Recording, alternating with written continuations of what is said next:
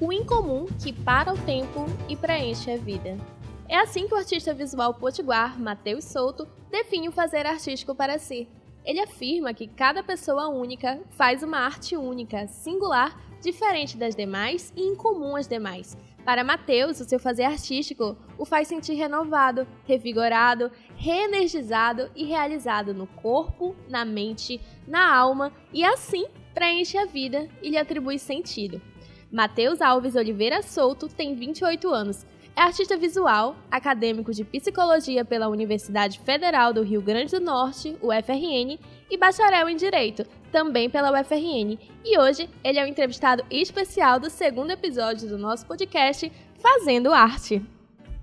Antes de começar, é importante lembrar que este projeto é realizado com recursos da Lei Aldir Blanc Rio Grande do Norte, Fundação José Augusto, Governo do Rio Grande do Norte, Secretaria Especial da Cultura, Ministério do Turismo e Governo Federal. Primeiramente, oi, olá, muitíssimo bem-vindo para você aí que está nos escutando e é um prazer enorme para mim, para o pessoal aqui do Fazendo Arte, poder dialogar e ter sempre uma troca positiva com quem nos ouve e tem interesse em entender melhor como está o cenário artístico potiguar hoje. Na semana passada, trouxemos a atriz e maquiadora Salésia Paulino e hoje, representando as artes visuais, temos por convidado o Matheus Souto, que é artista visual com um leque de produções aqui no estado, não é mesmo, Matheus? assim eu fico até com vergonha, né? Dá um oi aí pro pessoal. Olá, gente, tudo bom com vocês? Eu que agradeço aqui a participação no, no podcast. Muito massa essa iniciativa e muito obrigado pelo convite. Nossa, a gente que agradece. É, na condição do nosso episódio de hoje, vocês vão contar aqui com a presença do Matheus, né, nosso entrevistado, e também do nosso fotógrafo profissional, Wallace Medeiros, que é o idealizador do projeto Fazendo Arte, não é mesmo, Wallace? Isso, Manu. Olá, Matheus. Olá, Manu. Olá a todos que nos ouvem. E vamos lá. tá certo. E também com a minha presença, né? Eu me chamo Manuela Torres, sou acadêmica de jornalismo pela UFRN e social media. E agora, né, sem mais delongas, vamos para a parte que eu mais amo, que é entrevistar. Tá nervoso, Matheus? Tô, não vou mentir. Homem, não precise não, sem pressão, tá? É, vamos começar assim, pelo início. É, me fala, Matheus, por que arte? Sabe, em que momento da sua vida você se deu conta de que você queria ser artista? Então, é, às vezes eu penso assim, e tem uma frasezinha também que, que, que eu botei na cabeça que é assim, eu, eu não faço arte, é, é a arte que me faz. Por quê? Porque eu sempre senti como se fosse um chamado. É, mas ao longo da história você vai entender que esse chamado ficou guardadinho por muito tempo.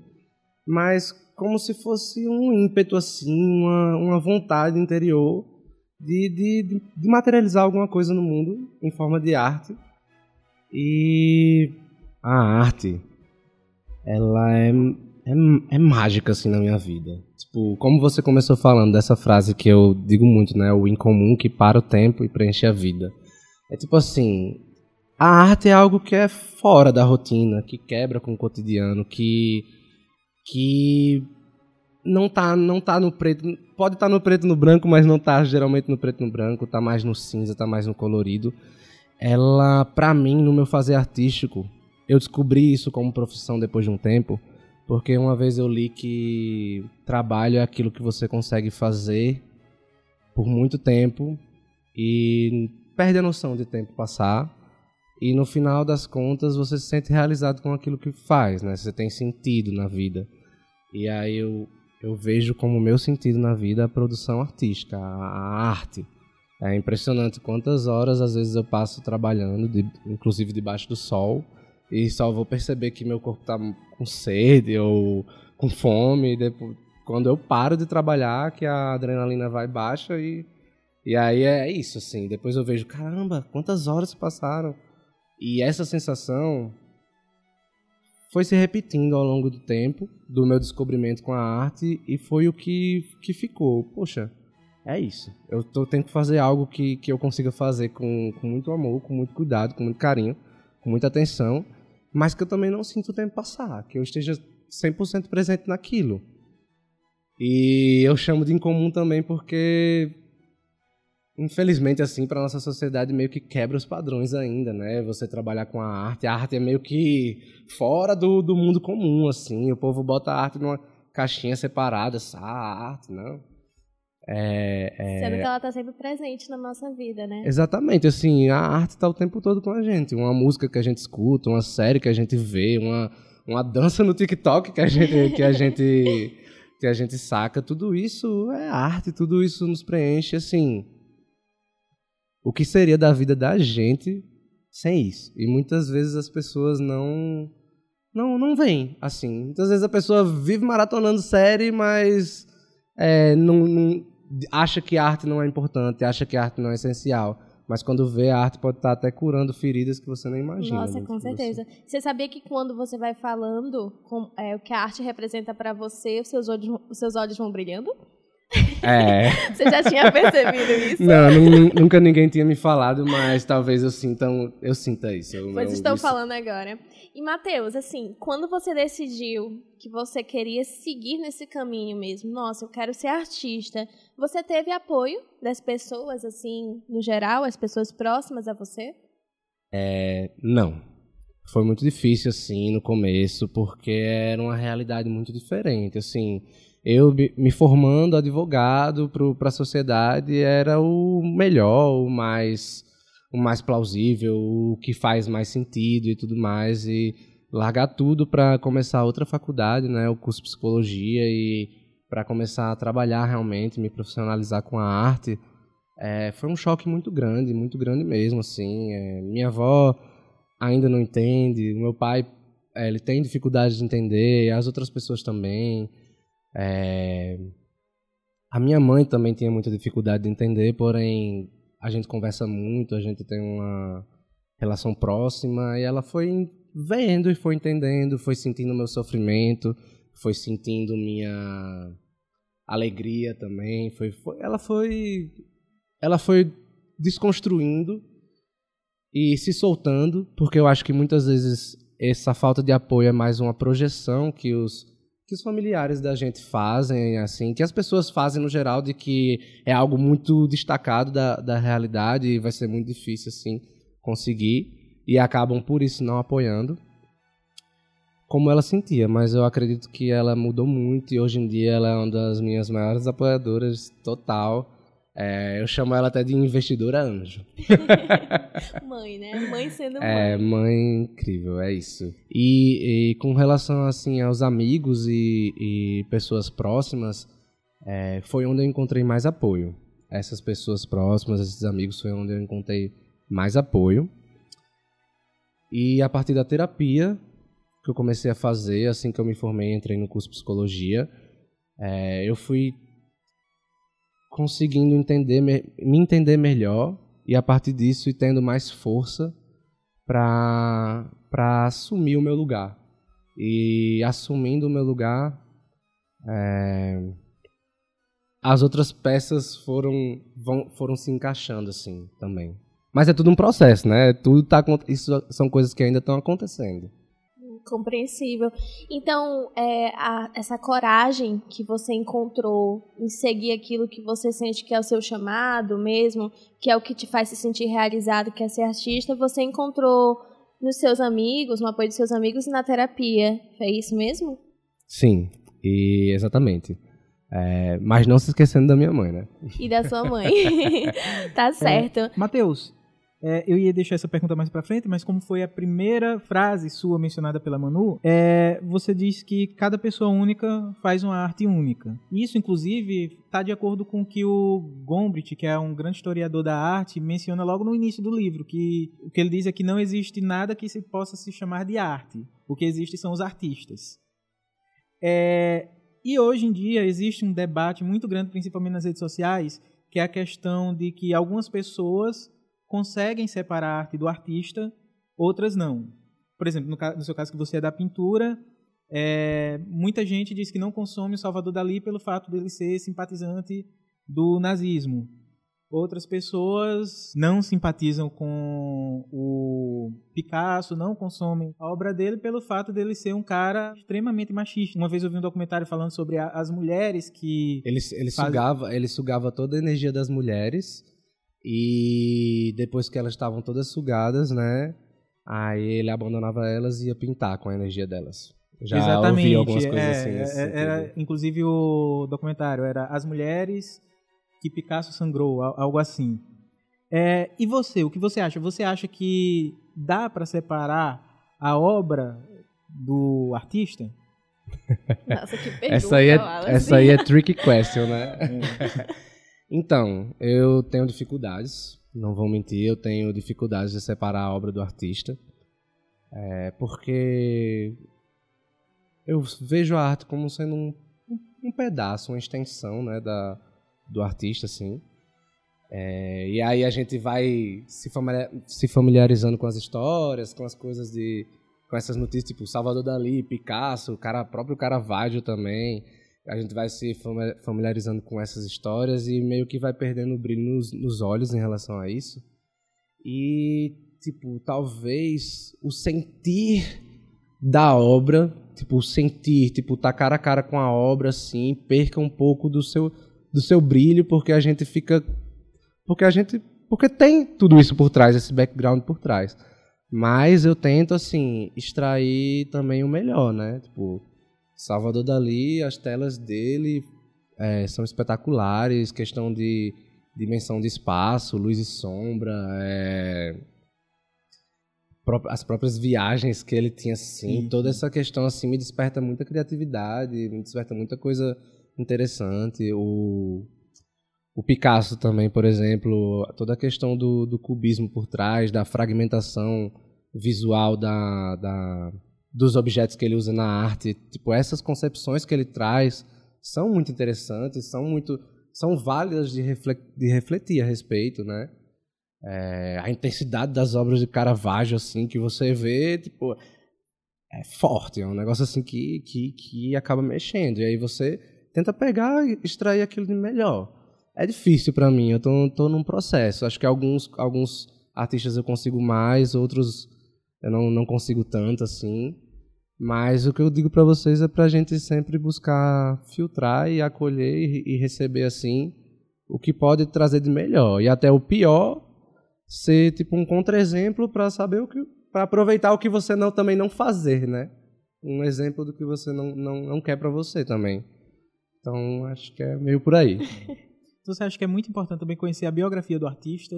Porque eu vejo, por exemplo, atualmente a gente está, quem acompanha as redes sociais, a gente está acompanhando um boom de Van Gogh e Frida. Mas, ao mesmo tempo, vem muitas fanfics a respeito da vida deles. Tem uma que eu já vi dezenas de vezes, que é a história de que é, o Van Gogh bebia tinta amarela porque a tinta amarela era uma cor alegre, e achando que bebendo a tinta amarela ele iria ficar mais feliz. Então, você acha que é importante, por exemplo, a pessoa que admira a arte do Mateus conhecer quem é o Mateus? Ah, eu acho legal. Porque, assim. É, aquela frase de Gomte que você falou, né? Do, de não existe arte, só existem artistas. Eu já tenho uma perspectiva que, assim, a arte existe no caminho entre o artista, a obra e aquele e o espectador, aquele que, que aprecia a arte. É- Ela, ela se constrói nesse fluxo da criação, da materialização dela individualmente sendo recebida por outra pessoa. E tudo isso tem, tem pedaços meus, tem pedaços da outra pessoa e tal. E eu acho que a conexão ela, ela fica maior, ela fica mais ampla, ela fica mais aberta quando você passa a olhar com mais. Quando você presta um pouco mais atenção também no, no artista, assim. É, não, não acho que seja preciso conhecer a vida toda, saber detalhes assim, mas Acho que quando você se importa um pouco mais com aquele artista que você, caramba, sei lá, é, uma das primeiras vezes que eu vi uma arte abstrata mesmo foi Vassily Kandinsky e foi Jackson Pollock. E aí eu, são duas artes bem diferentes, mas foram muito impactantes para mim e tipo, eu ficava querendo entender melhor por trás do, do que foi aquilo ali, de como ele chegou aquilo ali e e eu acho que isso aprofunda e conecta mais e deixa as, deixa as coisas mais amplas. Nossa, esse ponto é muito interessante, porque às vezes, quando você está fazendo uma produção, você está colocando ali um sentimento, você está pensando em algum momento ali da sua vida que está lhe dando inspiração para fazer aquilo, mas não é necessariamente o que a outra pessoa que está tendo acesso àquela produção vai sentir. Porque, às vezes, aquilo está despertando um, uma outra ferida naquela pessoa, que às vezes não é a mesma que você produziu, né? Você está pensando, por exemplo num caso que aconteceu com você naquele dia e, a, e, aquilo às vezes faz a pessoa lembrar da infância dela, digamos assim. Então é muito legal essa, isso que você está explicando, porque é uma espécie de humanizar. Essa pergunta que o Wallace falou. Ah, você acha importante conhecer o artista? Porque quer queira, quer não, a gente humaniza a obra, né? Porque a gente está se aproximando do artista através daquilo, porque quer queira, quer não, a arte ela é um grito, né? É a gente falando para a sociedade aquilo que a gente está sentindo. Entendeu? Então, nossa, eu fiquei aqui, nossa, uma aula, né? Vocês falam, vocês conversam. Né? E não, mas isso que, isso que você falou do, do despertar, é, o que pode despertar na outra pessoa, é isso mesmo. A gente começa, meio que a gente com, começa, entre aspas, uma narrativa, mas a narrativa vai se construindo através da obra e da leitura do, do espectador. Sem regras, é, né? Sem, sem regra sem nenhuma. Sem regra nenhuma, completamente aleatório. Eu posso ter até meu textinho, né? Meu, assim, eu gosto...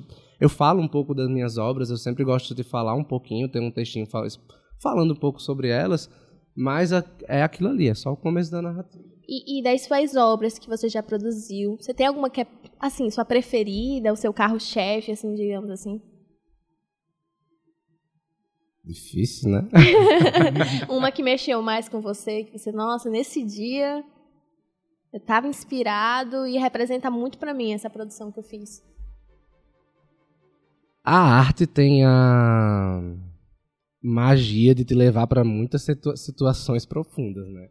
Tipo, contar histórias, se envolver com histórias de pessoas, se envolver com, com minhas próprias histórias, com minhas próprias sombras, com, com minhas próprias questões. E assim, quando eu comecei a pintar, que eu resolvi, eu quero pintar, quero tinta em tela. É, eu não sabia pintar, só sabia desenhar, não, não, não tinha noção de, de, pintura, mas eu precisava me expressar. E chegou até mim essa questão da arte abstrata. Eu senti que eu, precisava me expressar de alguma forma. E a primeira vez que, assim, que eu fiz a arte abstrata, uma, uma tela abstrata, foi no momento que eu estava com, com, com muita raiva com muita agonia dentro de mim que eu cheguei ao ponto de pegar até é, comprar uma tela, comprar umas tintas e de, de alguma forma jogá-las assim e no final das contas materializar a minha raiva, né, é, a minha agonia em tela. E foi bem louco a sensação porque ao final de produzir a tela eu me senti melhor e eu chamei esse processo de, de, de abstracionismo catártico, que é assim, é fazer uma arte abstrata em catarse, né? Catarse a liberação de sentimentos muito profundos, né? Esvaziar o copo, sei lá, falando mais simples assim. E e foi muito profundo para mim. E todas as, as telas dessa série, Abstracion, Abstracionismo Catártico, elas foram muito fortes de sentimentos. Então, quando você falou sobre isso, assim, tipo, muito, um envolveu raiva, outro envolveu vulnerabilidade e gratidão, outro envolveu frustração, outro envolvia ímpeto, força, medo, coragem. É, cada uma tem, tem nomes assim de sentimentos porque envolve muito isso. Agora, eu, eu, eu acho que para responder melhor essa pergunta, seria do, do último trabalho que eu fiz é, antes de fechar minha agenda, que eu comecei a fazer no começo da antes de começar a pandemia, um mural de 90 metros quadrados numa área externa de uma casa. E assim, o trabalho era contando a história de uma família. Tudo bem, essa família é inclusive próxima à minha família. Mas a questão que marcou para mim foi que foi um trabalho faraônico eu sozinho, 90 metros quadrados, debaixo do sol, tendo que subir escada, é, com muito vento, de vez em quando chovia, e levando muito material e tudo mais. E assim, teve uma hora que eu tava me sentindo muito mal, assim, de algumas coisas do, da vida, do dia a dia, e eu fui trabalhar. E aí eu me peguei trabalhando no meio do trabalho, em cima de uma escada bamba, segurando a minha paleta de, de tinta numa mão, o pincel na outra, com aquele chapéu gigante de palha, com um vento gigante, o sol batendo no meu cangote, eu passando mal de calor, suando todo por dentro, e pensei, tipo, veio na minha cabeça. Não existe outro lugar que eu gostaria de estar senão aqui. Ai, que lindo. Ah, isso Que foi, lindo. foi um sentimento assim muito, tipo, muito, muito É a forte. realização, né? É, bem louco, tipo assim, eu fico dizendo, pô, a arte que me faz, porque é a arte que vai me levando pros cantos, é tipo assim, ah, você para se profissionalizar na arte vai ter que aprender rede social, e vamos nessa. Você vai ter que aprender edição de vídeo, vamos nessa. Vai ter que estudar não sei o quê, vamos nessa. É, é aquela famosa frase, né? É saber a dor e a delícia de fazer o que se faz. Exatamente, exatamente. É, é, e, Matheus, você falou um ponto muito importante. Você falou assim: ah, eu comecei a pintar na tela, mas eu ainda não tinha noção. É, como assim? Como é que você avalia esse seu desenvolvimento artístico? Você, você é pautado só no talento ou você fez curso? Você procurou estudar para desenvolver alguma espécie de técnica? Como é que foi? Tá. Essa primeira tela que eu fiz, digamos, essa tela abstrata, que eu precisava botar tinta em tela, foi mais solto mesmo, assim. Mas eu sempre fui, gostei muito de estudar e a arte me fascina, né? A arte me traz essa, essa coisa assim. E aí eu tava, foi bem numa época que eu comecei a me ligar a essa questão da arte abstrata também. Aí comecei a estudar ah, artistas, movimentos, histórias de artistas. É, comecei a estudar esse tipo de coisa. E aí fui vendo que o mundo da arte é muito mais amplo, né? Não é só entender o artista, entender o movimento, entender a história. Tem a técnica, tem todos os materiais, tem filoso as filosofias, tem a estética, tem um mundo por trás. hein? E assim. Eu não sou muito de dizer de talento, não. Tipo assim, o pessoal vai dizer que eu, que eu, que eu tenho talento, que eu saí de um desenho simples para um desenho Vocação, realista, é, né? para um desenho realista rápido, digamos assim. Mas é uma vontade, sabe? É uma vontade de fazer aquilo, assim, de, de, de fazer aquilo. E essa vontade, com, com capricho, eu acho que é que faz as coisas saírem melhores. Então, assim, mas eu, eu não, não acredito muito em talento. Eu acredito em, em buscar conhecer, buscar se aprofundar, buscar sentir, sentir, sentir, né? Em, Tipo, conhecer a arte. Então você estudou. sentir. Hum, É, eu venho fazendo muitos cursos, eu venho buscando estudar muito, praticar muito, me aprofundar muito, assim, conhecer muito para poder passar algo melhor pro mundo, sabe? É, não adianta eu querer ter uma ideia interessante que eu quero mostrar pro mundo, mas se, por exemplo, não, não tiver um conhecimento profundo de, de técnica e de background histórico, ta- talvez eu não consiga expressar direito aquilo que eu, que eu gostaria de expressar. Você falou bastante da arte abstrata. Mas você, pelo que eu entendi, como você viu no desenho, você também tem um pé no realismo, né? É, no figurativo, assim. É. né? O que você diria para as pessoas que acham que só o, real, que o realismo é uma espécie de arte superior, que é a única arte válida? Chegasse alguém para você e dissesse isso para você, o que você diria? Vamos lá. Kandinsky, Vassily Kandinsky, né, que foi um artista abstrato e trabalhou inclusive na Bauhaus, que é uma a escola de design que assim me inspira muito. Ele disse uma vez que a única arte concreta, que a única arte real era a arte abstrata. Porque a arte abstrata trabalhava com a cor e com a forma, que era a essência toda de, da, da arte, o conteúdo por si, per si. E assim, o figurativo, o realismo é só um- um- uma parte do- desse universo. Tem um universo além, enorme, maravilhoso, que envolve muitas outras coisas. Por exemplo, hoje em dia eu estou estudando para minha arte abstrata é, um movimento chamado pós-vandalismo, que é um movimento que vem, assim, não tem toda aquela discussão entre o grafite, se é, se é vandalismo se, não- ou se é arte e tudo mais. O pós-vandalismo, ele vem abarcando isso. Não, não, não, se é- essa pergunta é superada. o grafite é arte e pode ser vandalismo, que pode ser arte. E o pós-vandalismo fala, fala mais ainda sobre as interações que acontecem do artista com a cidade e de outros indivíduos com a cidade e do meio ambiente, todas essas camadas. Vamos dar um exemplo. Uma pessoa vai e faz um, um picho, faz um sharp, né? faz uma, uma pichação, que muita gente já não considera que é arte, mas é, é uma expressão. E aí faz arte numa parede de uma empresa. Esse empresário vai, fica indignado com esse picho e manda uma pessoa ir pintar. Aí a parede cinza, o caba pichou preto e o outro cara que foi pintar por cima comprou uma tinta cinza escura. Aquela parede não é a mesma e nem voltou a ser a mesma.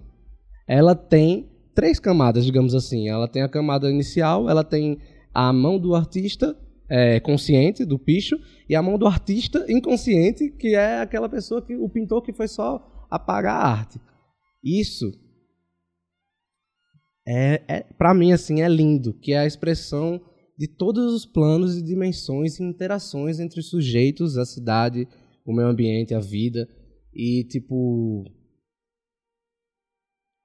é uma arte feita em conjunto mas separado, digamos assim, que envolve o subconsciente das pessoas. Nossa, minha cabeça fez um boom agora. eu, fiquei, eu fiquei, comecei a entrar nessa lombra agora, adorei. Não, mas é isso, é isso. E, tipo, imagina só como é que a gente vai limitar a arte, pô. tá ligado? Olha isso. Nossa, tipo... mas teve um ponto específico que você falou assim. É, ele fez um pincho que para muita gente não é arte, mas é. Então, na sua opinião pessoal, é porque essa é uma questão completamente é, discutível, né? Na sua opinião pessoal, a arte é o que sai ou ela é o que entra?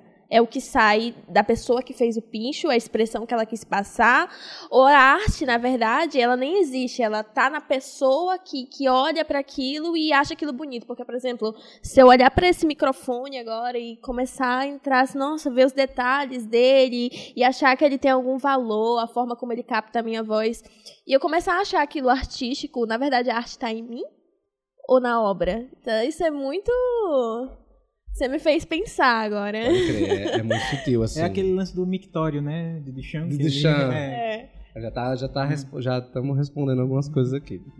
É a questão da, da data, aquelas perguntas rápidas que você falou. É... A arte não é para ser bonita sempre.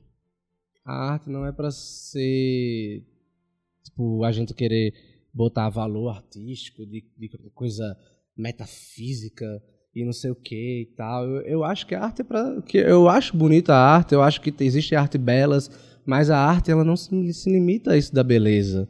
Ela está dentro da estética e a, é, a, estética é um campo muito mais amplo e às vezes a arte é para ser feia, às vezes a arte é para impactar de uma forma diferente, a arte é para sentir, a arte pode ser até para machucar, mas um machucado que venha gerar reflexão.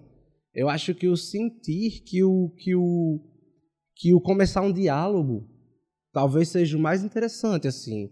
E aí você diz, pô, mas começar um diálogo, o cara vai e picha um espaço, um espaço privado e, e ele tá errado, sei o quê.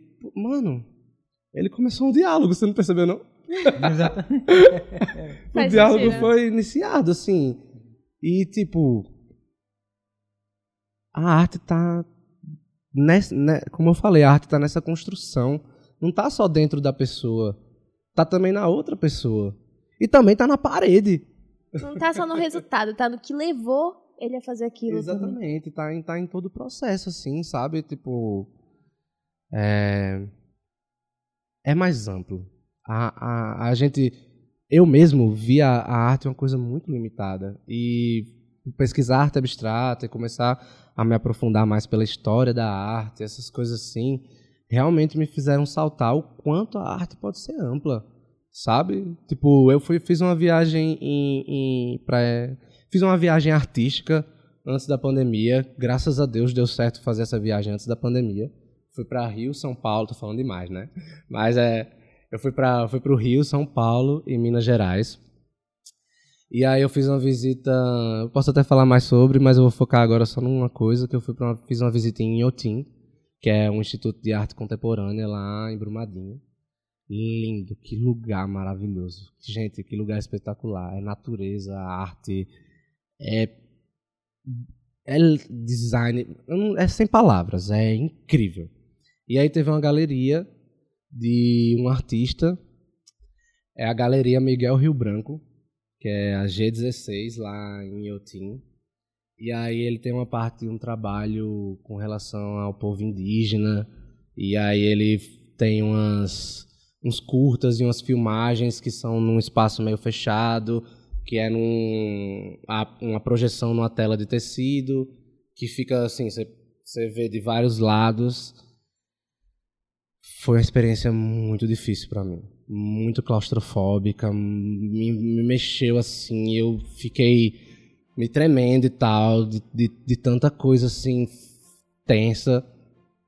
E é, foi difícil. Não consegui nem ficar tanto tempo lá dentro do espaço, assim, mas mexeu comigo, me fez refletir e tal. E, tipo, vão, as pessoas vão dizer que não, que não foi bonito aquilo, que não. Eu, eu, eu poderia dizer que não foi bonito aquilo, que não foi legal aquilo, mas não é isso. Foi incrível. A gente precisa sentir essas coisas difíceis também. A gente se esconde de sentir.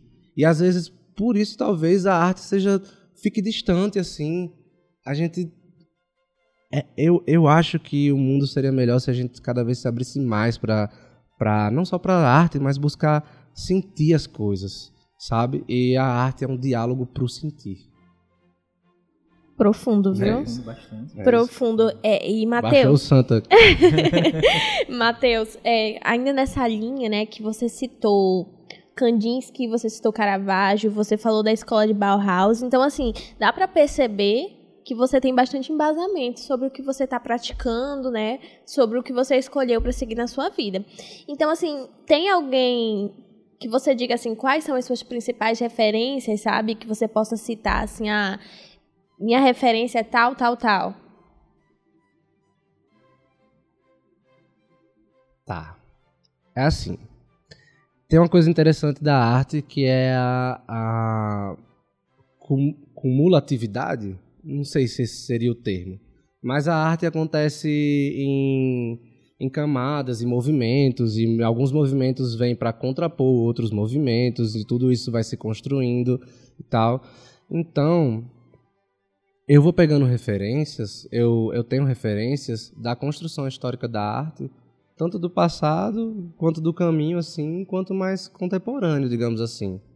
É, se for falar do, do passado, essa parte da arte moderna, do impressionismo, expressionismo, do dadaísmo, é, da, da Bauhaus, né? dessa parte do, do expressionismo abstrato americano também, é, com Agnes Martin, com Jackson Pollock, com Jean-Michel Basquiat, é, até camadas de pop art com Roy Lichtenstein, ou ou Andy Warhol também, as cores assim vibrantes. É, até, digamos Mondrian, Mondrian já vem, vem da Bauhaus também, né? É, já já inclui assim. E eu venho eu venho buscando fazer aquilo que eu falei, né, de tipo ir filtrando assim o que eu vou achando interessante, de de perspectivas é, que, que que mexem comigo e faz, poxa, isso aqui faz sentido, vai vai instalando assim e vai e vai criando assim. E, assim, eu, eu tenho esse embasamento da, da parte histórica, mas eu sempre senti, agora eu tô falando do Mateus contemporâneo, eu sempre senti essa coisa meio que do mundo da, da rua, assim, do, do, do mundo do street art, né, da arte urbana, dessa pegada mais contemporânea de, de, de onde eu vivi, né, do, do mundo urbano, das transformações da cidade. E aí, estudando né, a arte, me aprofundando assim, eu cheguei nesse movimento, que é um movimento abstrato, né, que é o pós-vandalismo, que está sendo muito. está sendo mais difundido na Europa, na Alemanha, Berlim. É... E aí é isso, assim, eu.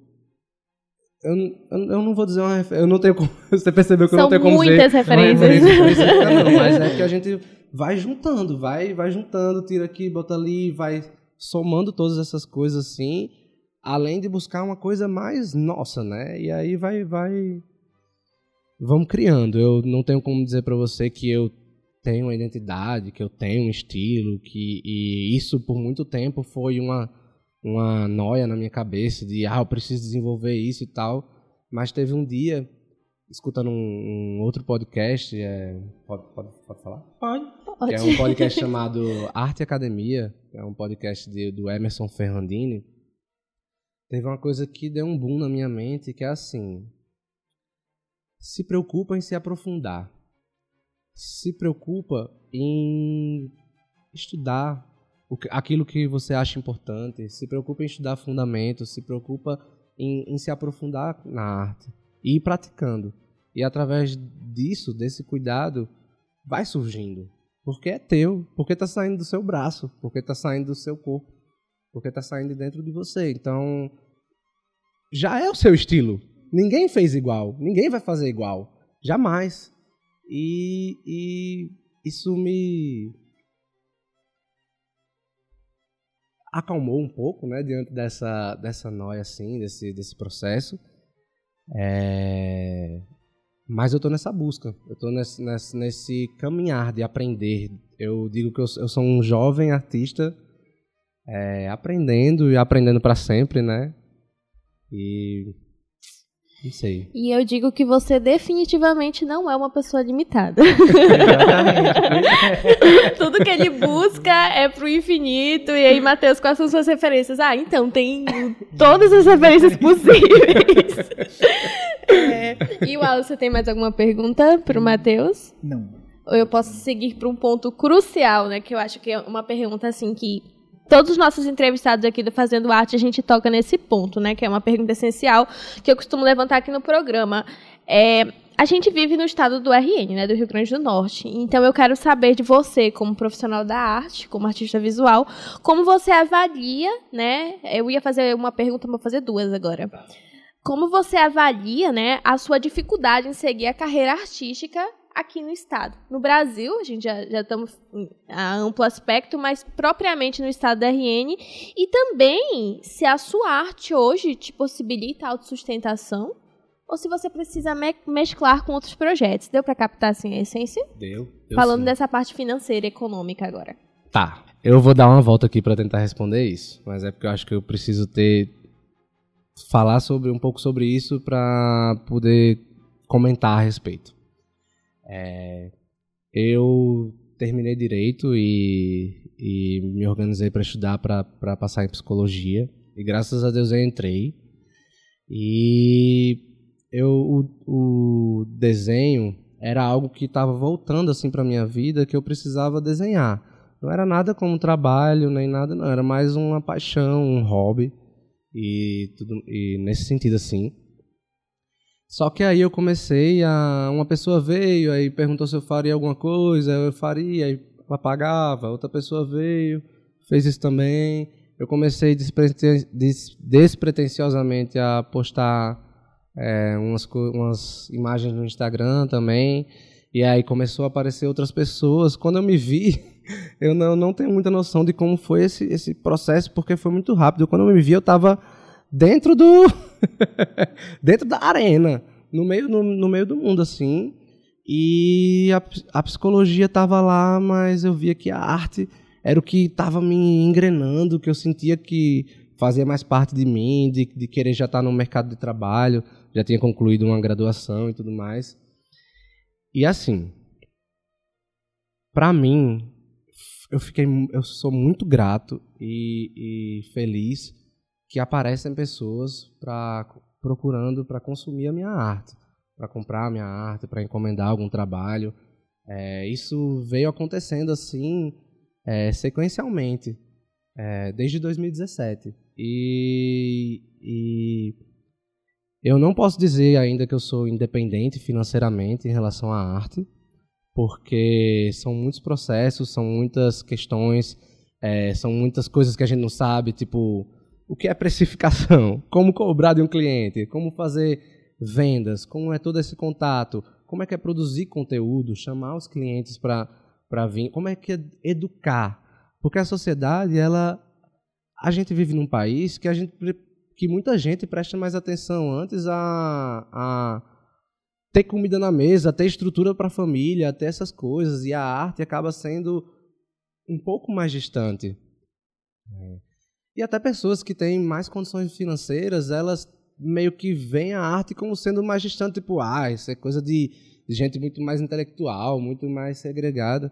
E eu acho que o papel do artista, além de produzir a arte, é trazer informação. A gente aqui no Brasil, a gente precisa trazer informação, a gente precisa trazer a arte para as pessoas, a gente precisa mostrar, a gente precisa desmistificar também o que é arte, como a arte funciona, o que é mercado da arte, sabe? Porque a informação faz a diferença. As pessoas vão entendendo, as pessoas vão valorizando, as pessoas vão buscando comprar mais, vão, vão se atentando mais a isso, vai fazendo mais parte do, do cotidiano né, da, da, da sociedade. E no Brasil como um todo, a arte ainda está em, tá em início, né, incipiente, está em crescimento. Mas vamos seguindo com muita força, nós artistas, na, na batalha e fomentando, buscando trazer informação, buscando trazer mais para perto a arte para o mundo, que eu tenho certeza que isso é transformação, isso é trans, transformador. É... A minha meta, claro, é viver da minha, da minha arte por inteiro. Mas eu, é um investimento muito grande ainda, material aqui, é, todo, não só o material de pintura, mas como a gente tem que ser produtor de conteúdo, todo o material audiovisual também que a gente tem que ter. É muito dinheiro que a gente acaba tendo que investir e isso se torna muito mais difícil para quem tem menos condições, para quem está partindo de outro ponto. Como eu falei no começo, a minha mãe é minha investidora anja, porque ela realmente me ajuda com a parte dos meus gastos, assim, que, que, que dão força para eu continuar produzindo. E assim, eu sou muito grato a ela por, tá, por ter abraçado essa causa, por acreditar em mim. E a, a busca agora é, é trabalhar e, e produzir para cada vez ir, ir me tornando mais independente financeiramente. Eu tô achando que esse podcast tá muito artístico, sabe? Porque o tempo tá passando e a gente não tá nem vendo. Mas, assim, é, só para situar, a gente tá já caminhando aqui pro final do programa. Mas, pra não, não restar dúvidas, você tocou nos pontos que, a meu ver, é muito importante, sabe? Então, eu queria que você explicasse por que você saiu do direito, começou a empreender a sua arte mas aí foi fazer psicologia. Aí você tocou nas questões de, do papel do artista, da função social, do educar. Então, assim, você não se. Por que você não foi fazer arte? Assim, você se vê lecionando? Ou você se vê sendo psicólogo? Como é que você vai mesclar isso? Eu não entendi muito bem esse, sua, esse seu passo. Você explica pra gente. Tá. É porque também eu não entendo muito bem. É brincadeira.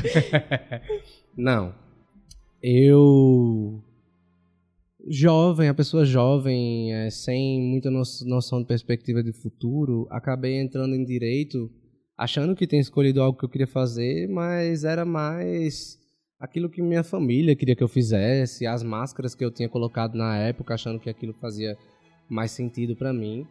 E comecei, passei na, na, na, federal, comecei a cursar e, ao, e já no começo eu já fui sentindo que eu já fui me sentindo meio meio para baixo, assim, eu é, o, o, mundo jurídico, a forma como que as pessoas lidam, é, as coisas como acontecem naquele espaço, é, não não batiam com com com meu coração, com minha alma, com minha forma de de, de ver o mundo. Assim, eu entrei em direito querendo ajudar as pessoas, mas eu não via como ajudar as pessoas com o direito.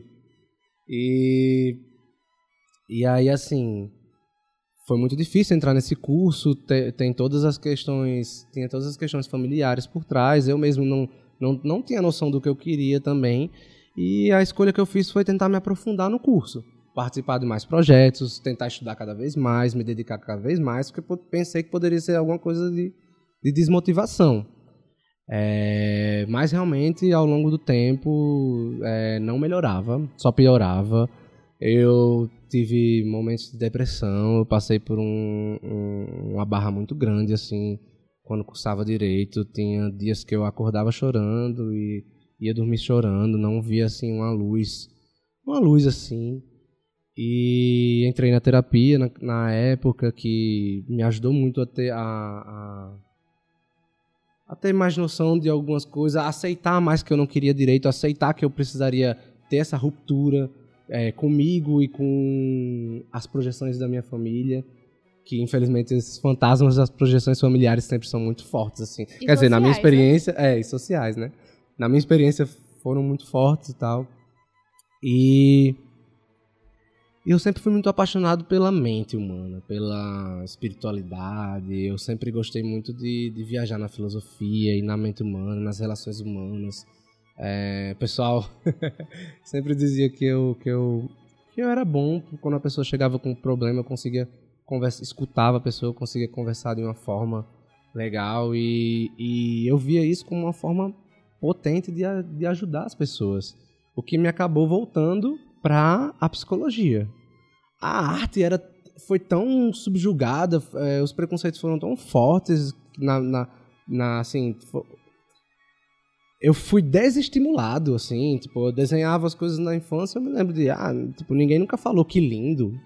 Tipo, eu nunca escutei alguma coisa assim, que massa, que legal, é, sabe? Tipo, o máximo que eu devo ter ouvido foi alguma coisa de de é, isso não dá dinheiro, coisa de vagabundo, sei lá e tal. E e aí pronto, aí no meio do curso quando eu tava muito mal, quando eu tava bem bem abalado, é, o desenho voltou.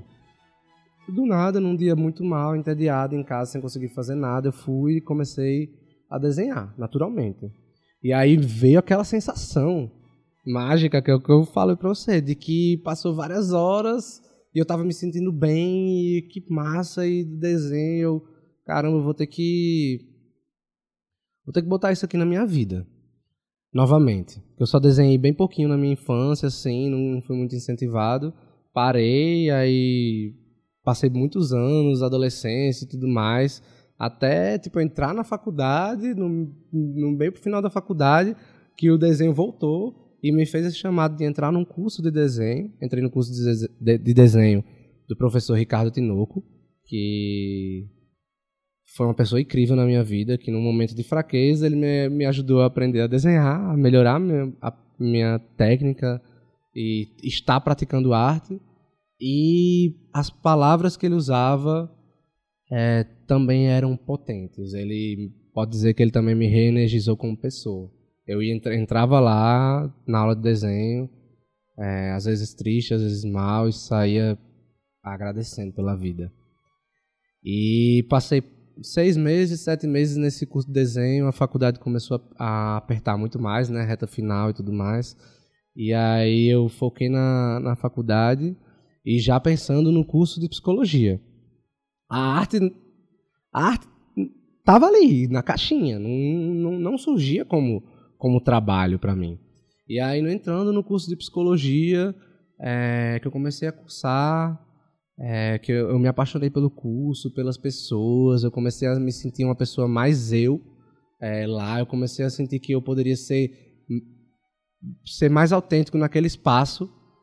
É, foi até um choque, porque em direito é tanta máscara, é, tanta, é tanto é, ro- robotizado, tão, tão frio, tão, tão distante, que você às vezes não se reconhece sendo você mesmo quando você entra no espaço acolhedor. E isso é muito louco. E aí entrei no curso de psicologia e entrei na terapia é, simultaneamente e disse que ia botar espaço para arte para mim também, como hobby. Mas aí foi aquilo que eu falei, comecei a, a desenhar despretensiosamente, começou a uma pessoa aparecer aqui, outra ali, eu comecei a me envolver mais, comecei a estudar mais, comecei a pesquisar mais e, e minha cabeça, meu corpo e meu espírito começaram a se engrenar para esse lado. E aí veio na minha mente, é, a psicologia não é para eu ser psicólogo ou para ser professor de psicologia. A psicologia é para eu aprofundar minha arte. É para eu tentar traduzir alguma coisa ali por trás da essência humana, não sei. E, e é isso que me faz eu continuo cursando psicologia. É, eu pago menos matérias, né? Vou mais devagarzinho no meu tempo para poder preencher o tempo mais com a arte, que demanda muito, muito mesmo. Mas eu estou cursando psicologia. Acredito que eu vá me formar também. Mas não acredito que serei psicólogo. Eu vou focar realmente na arte. A arte, assim, quando eu começo a falar da arte, começa a surgir é, ideias e pensamentos e coisas e coisas para fazer, e ideias de novas artes, assim. E, pô, isso é. Eu vou fugir disso? Tipo, enquanto todas as outras coisas, assim, a psicologia me motiva mas é pra arte. E o direito nem me motiva. Então, gente. Ele é bem transparente se expressando, né? Direito, Matheus. Aí ele. Ah, direito, não é muito legal. Psicologia, ah, psicologia é legal. E arte, ah, arte. arte é incrível. É. Pois é. é, é então, Matheus, assim, agora já no finalzinho, eu queria saber de você, né, levando em consideração a sua experiência, que conselho que você dá aí para quem está querendo seguir na carreira artística aqui no, no RN, mas está com medo, né, de passar pelas dificuldades que você passou e que eu acho assim que todo mundo passa, mas assim, que você falou, ah, fui desmotivado. Então você você, você falou do, do, do processo, você foi atrás de uma resposta para encontrar motivação. E aí, qual é a dica, assim, caminho das pedras que você dá para a pessoa que está querendo fazer o mesmo? Acho que primeiro a gente tem que ter calma, tem que ir devagar. A arte é um, um, um mundo que tem muitos desafios e assim, acho que a maioria dos artistas eles sentem esse chamado e fazem e o, o mundo muda por causa desse chamado. Mas eu acredito que a gente tem que ter calma, que as coisas vão levar tempo, que não não é não é nada de uma hora para o outro que se você estiver trabalhando já em alguma outra coisa ou fazendo alguma outra coisa, não largue tudo de uma vez. Começa devagarzinho, sentindo, estudando, praticando, colocando as coisas para fora e sentindo como como tá o seu fluxo, né? Para você realmente para poder realmente assumir assim algo, tipo largar tudo de vez, porque eu acho que é importante a gente ir sentindo, experimentando e, e testando e, tipo, vão surgir muitas broncas, gente. Vão surgir muitas coisas. Tipo, são vários desafios. Mas se manter agarrado a essa chama da arte talvez seja o, o, o primordial a, a, superar os desafios. Porque vai ter cliente que a gente não pode talvez nem chamar de cliente, porque dizendo que vem aqui fazer uma arte, eu boto as tintas, tipo, só que ele quer comprar as tintas ele mesmo comprar as tintas e quer que a pessoa faça uma arte e você não receba nada por aquilo? Como assim? vão ter pessoas cara de pau que vão falar isso pra você. Eu te divulgo. pra você que vem em desenho, tem muito. Me desenha, né? É, tem um desenho, tipo. Ah, é, por que você não dá um desconto bom aqui? Esse. É, esse essa sua arte vai. Isso, esse trabalho vai ser uma vitrine para você. Tal. Tem muita gente que, que que fala muito isso assim, e, é, e bate exatamente naquilo que eu falei de, de informar e de educar, porque muita gente não sabe o valor da arte. Mas, ó, a esperança e a fé tem que estar tá no coração do artista também. Porque da mesma forma que vai ter gente chegando que vai querer botar as tintas ou desvalorizando seu trabalho ou botando você para baixo, vão aparecer pessoas que vão pagar mais, que não vão perguntar nada, que vão é, te apoiar e te abraçar, abraçar sua causa e botar você para cima. Então, assim, é o caminho, é uma jornada. Toda jornada tem, tem altos e baixos. Mas se você tem um chamado para continuar na arte, se você tem essa chama dentro de você, tenha calma, mas tenha fé. E não deixa de praticar. Tem que, tem que trabalhar sempre, tem que praticar sempre. Tenho certeza que você vai chegar em algum lugar assim. A fé não costuma falhar, né? A fé não costuma falhar. Tem umas horas que eu fico meio sério, mas é porque eu não sei. Tipo... É, o direito. Profundo, né, gente? Ele é sentimental. São resquícios do direito. É, são resquícios do direito. Essa formalidade, não Ou é, ou é a profundidade da arte. É, Justo. é. É, vamos fazer uma brincadeira? Bora. Um joguinho pra gente terminar? Tá. Ó, cê- eu vou, vou explicar as regras. As regras são muito simples. Você tem dois segundos pra pensar. Nem isso, um segundo e meio. Tá, Tá. certo? Matheus, uma música. If I Ain't Got You, de Alicia Keys com John Mayer. Uma Mas, data. é, começo dos anos 1900, dadaísmo arte moderna. Um poema. A todos vocês, poetas jovens de Rupi Kaur. Um co- uma cor. Azul Marinho. Nossa, que específico. Uma inspiração. Vassili Kandinsky. E a arte imita a vida ou a vida imita a arte? A vida... Não sei. É, é, como é, como é? é... A vida e a arte se retroalimentam. Eita, Ei, perfeito. Ei, agora é o momento, viu? Fale agora ou cale-se para sempre. Se tiver mais alguma coisa pra falar, esse é o momento. Gente, eu é, hum, não sei mais se eu tenho alguma coisa pra dizer, que eu, eu é, tô meio nervoso aqui, mas eu acho que eu gostaria de agradecer muito a vocês pelo convite, assim, foi uma oportunidade muito massa. É, é assim, pra mim tá sendo um momento de muita vulnerabilidade estar aqui, porque eu não tenho o costume de ser entrevistado primeira vez num podcast, Eita, tipo, que eu tô, chique. tô alta, que chique, tô altamente nervoso aqui. Que honra, né? Que honra. honra. É, é. Ah, gente, e pra encerrar, eu queria só dar uma lida no, no poema de Rupi Kaur, que é A Todos Vocês, Poetas Jovens. Sua arte não é a quantidade de pessoas que gostam do seu trabalho. Sua arte é o que seu coração acha do seu trabalho, o que sua alma acha do seu trabalho. É a honestidade que você tem consigo, e você nunca deve trocar honestidade por identificação. Me arrepio todinho. Eita. Não, ela é, ela é sensacional, É. gente. Essa é a mensagem que eu gostaria de passar para vocês. Gratidão demais. É, muito obrigado. Se cuidem. Muita saúde, resiliência e vamos em frente. Matheus, foi uma honra receber você aqui, sério. Demais? Sensacional. Eu, a, a gente, a gente tá entrevistando, né, levando a mensagem pra quem tá em casa escutando, mas assim, só daqui dessa conversa eu tenho certeza que a minha mente já mudou muita coisa, assim, a forma como eu vou encarar a arte daqui pra frente. Então, ó, prazer, viu? Eu tenho que operar o som, só que às vezes você falando, aí eu esquecia do som, prestando atenção no que você estava dizendo. Ah, é isso, adorei, espontaneidade, foi muito bom mesmo. Então, assim, muito obrigada, muito obrigada mesmo pela sua presença aqui. Obrigada, Wallace, também. Obrigado a vocês também, Matheus, Manu. E é uma honra trabalhar com você, Manu. Honra e foi uma você, honra Wallace. ouvir você hoje, Matheus. Gratidão, gratidão, Tá Wallace. Gratidão, Manu. E o nosso segundo episódio do Fazendo Arte vai ficando por aqui. E no próximo episódio a gente vai contar com a presença da estilista potiguar, Jéssica Cerejeira.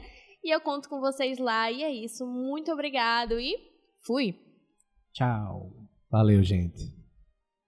Mais uma vez, né, que esse projeto ele é, é realizado com recursos da Lei Aldir Blanc, Rio Grande do Norte, Fundação José Augusto, Governo do Rio Grande do Norte, Secretaria Especial da Cultura, Ministério do Turismo e Governo Federal.